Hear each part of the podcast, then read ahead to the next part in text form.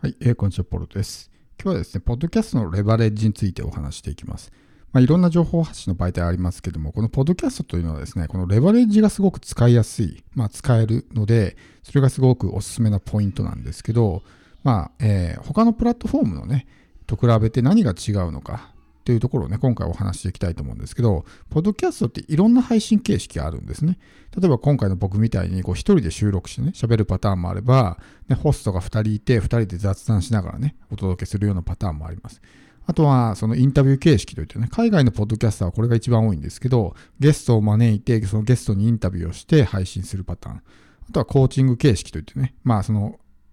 ゲストには来てもらうんですけど、ゲストは自分のクライアントみたいな人に来てもらって、いろんな悩み相談をしてもらって、まあ、その、ポッドキャスト上でね、その、まあ、コンサルとかコーチングをしていくという、まあ、コーチング形式とかね、まあ、いろんな配信形式があるわけですけど、この、インタビュー形式っていうね、海外だとこれがすごく一般的で、まあ多くのチャンネルがこのインタビューをね、採用しているんですけど、このインタビュー形式をね、使うとすごくレバレッジが効くんですね。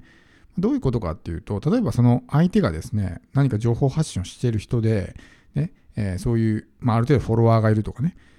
人だったら、その人にこうゲスト来てもらったら、その人のフォロワーとかね、お客さんも自分の番組を聞いてくれるんですね。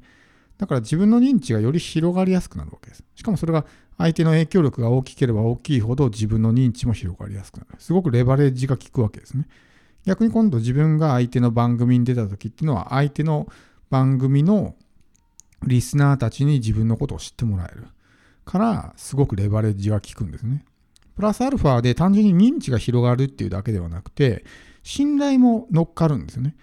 例えば自分がすごくいいなって応援してる人がですね誰かを紹介したら、あ、あの〇〇さんが紹介してる、あの〇〇さんとつながってる人だったら、この人もきっとね、いい人なんだろうな、みたいな感じで、信頼が乗っかるわけですね。これ逆に気をつけないといけないのが逆パターンもあるんですけど、ね、ああの人ってあんな怪しいいかがわしい人とつながってんだみたいなこともあるんで、あんまりちょっと評判の良くない人とかね、いかがわしいうさんくさい人っていうのと、例えばつながっちゃったりね、そういうインタビューをしちゃうと、自分もそういう目で見られてしまうので、そこはちょっと気をつけないといけないんですけど、まあ、こんな感じでね、ポッドキャストってめちゃくちゃこう、レバレッジが効くんですね。もちろん YouTube とかでも同じようにインタビュー形式とかってね、できなくはないんですけど、YouTube でそういう形でインタビューだけで配信しているようなチャンネルって少ないと思うんですよ。どっちかっていうとね、YouTube ってこう、まあ自分がメインの主役になってね、こう発信していくような媒体なんで、例えば、まあ、ポッドキャストも同じことは言えるのは言えるんですけど、より YouTube の方がその、まあ色濃いというかあれなんですけど、YouTube で毎回インタビュー動画ばっかり流してたら、ももはやその人のチャンネルじゃないんですね。だってゲストの話を聞きに来てるわけだから。このインタビュー形式っていうのは基本的にゲストがもう8から9喋って、ホストはもうちょっと質問、1割質問するぐらいなんですねだから、もうほぼほぼリスナーはね、ゲストの話を聞いてるわけですよ。で、そのゲストっていうのは大体その分野の専門家とかエキスパートとかね、第一人者とかそういうすごい権威のある人が来るんで、みんなそのゲストの話すことを聞きたいわけですね。ってなるともうホストいらなくねってなるわけです。いらなくねっていうか、その別にこの人じゃなくてもよくねってなるわけですね。毎回そうゲストが来てっていうところ。だからこのインタビュー形式のデメリットとしては、やっぱりね、こう自分っていうもののファンを作りづらいわけですね。だって自分はほとんど喋んないので。なので、このインタビューのみにしてしまうと、そういったリスクにがありますよね。だから適宜、まあ、自分のね、ソロ配信とかも入れていく。ただ YouTube でね、例えばさっきも言ったみたいにインタビュー形式ばっかりでやっちゃうと、それが起こるわけですね。毎回毎回来るけど、このチャンネルのね、えー、発信者自体はほとんど喋らないってなると、別にこの人のチャンネルじゃなくてもよくねってなるわけですね。で、このゲストがすごい良かった。じゃあそのゲストの YouTube チャンネル登録しに行こうかなとかっていうふうになるわけですよ。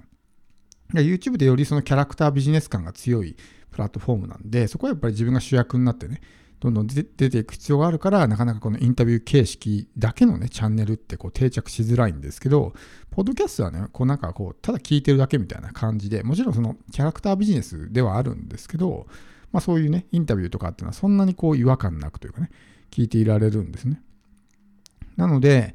あの、まあぜひこのインタビューね、をしていく、まあコラボですよね。していくっていうのもすごくいいと思います。相手の他力が使えるんで、レバレッジが効きますから、まあ、いきなりすごい人とね、つながるってのは難しいのかもしれないですけど、まあ、まずはね、こう、なんていうんですか、自分と同じぐらいのステータスとかね、えー、ポジションの人とこう、つながっていく。ただ、一個注意が必要なのが、自分のリスナーの属性っていうのをちゃんと考えないといけないですよ。例えばこのチャンネルであればマーケティングとかね、ビジネスとかっていうところのに、まあ特化したチャンネルとかね、そういうジャンルの発信をしているわけですけど、じゃあ例えばここにダイエットの人が来たらどうなるのかってことですよ。それはちょっと属性が離れすぎだと思うんですね。ビジネス系のチャンネルにダイエットの人が来ても、ね、おそらくこのリスナーの人は興味ないだろうし、逆にそのダイエット系の人のフォロワーもビジネスの話には興味ないだろうし、みたいなことになってしまうわけですね。だからこう属性がずれてしまうわけですよ。だから誰でも彼でもつながって、例えばこの人知り合いだからね、自分のチャンネルに来てもらってインタビューしようとかってやっても、その相手の、ね、ビジネスのジャンルとか、あるいは属性ですよね、が全然違う場合だと、もうリスナーが聞いてても面白くないわけですね。だリスナー離れにつながってしまうというところなんで、このコラボとかインタビューとかってね、例えば Facebook とかでやってる人もいますけど、そういうところまで意識していかないといけないわけですね。自分のフォロワーたちはどういう発信に興味あるんだろうってとこ分からずに、なんとなくこの人知り合いだからね、インタビューしますって言われても興味ないんですね、そういうのって。だからマーケティングならマーケティング関連の専門家とかエキスパートとかね、そういう人たちを招いてくるっていうことが必要ですし、あとインタビュー形式でね、気をつけないといけないのは、相手ですよね、相手が、こう、ちゃんと打ち合わせをしとくとかね、まず。その、だらだらと喋ってしまったりとかね、すごいグダグダになったりとかってありますし、何より気をつけないといけないのが、マイクですよね。我々はポッドキャスターなんで、ちゃんとしたマイク使ってますけど、相手はね、そのもしポッドキャストとかやってない人だったら、マイクとか持ってない可能性が高いんですよ。そうすると何が起こるかっていうと、例えばパソコンに内蔵されているマイクとかでね、こう話すわけですね。基本的にはまあ、ズームとか、まあ、ズームよりも、あの、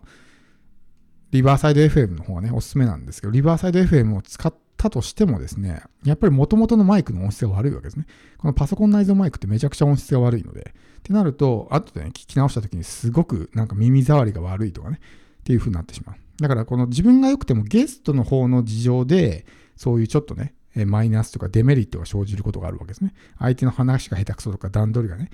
下手くそとか、ね、ぐだぐだと喋ったり、だらだら喋ったりとかね、で、放送時間長くなってみたいな、まあ、編集も大変になったりとかね、しますし、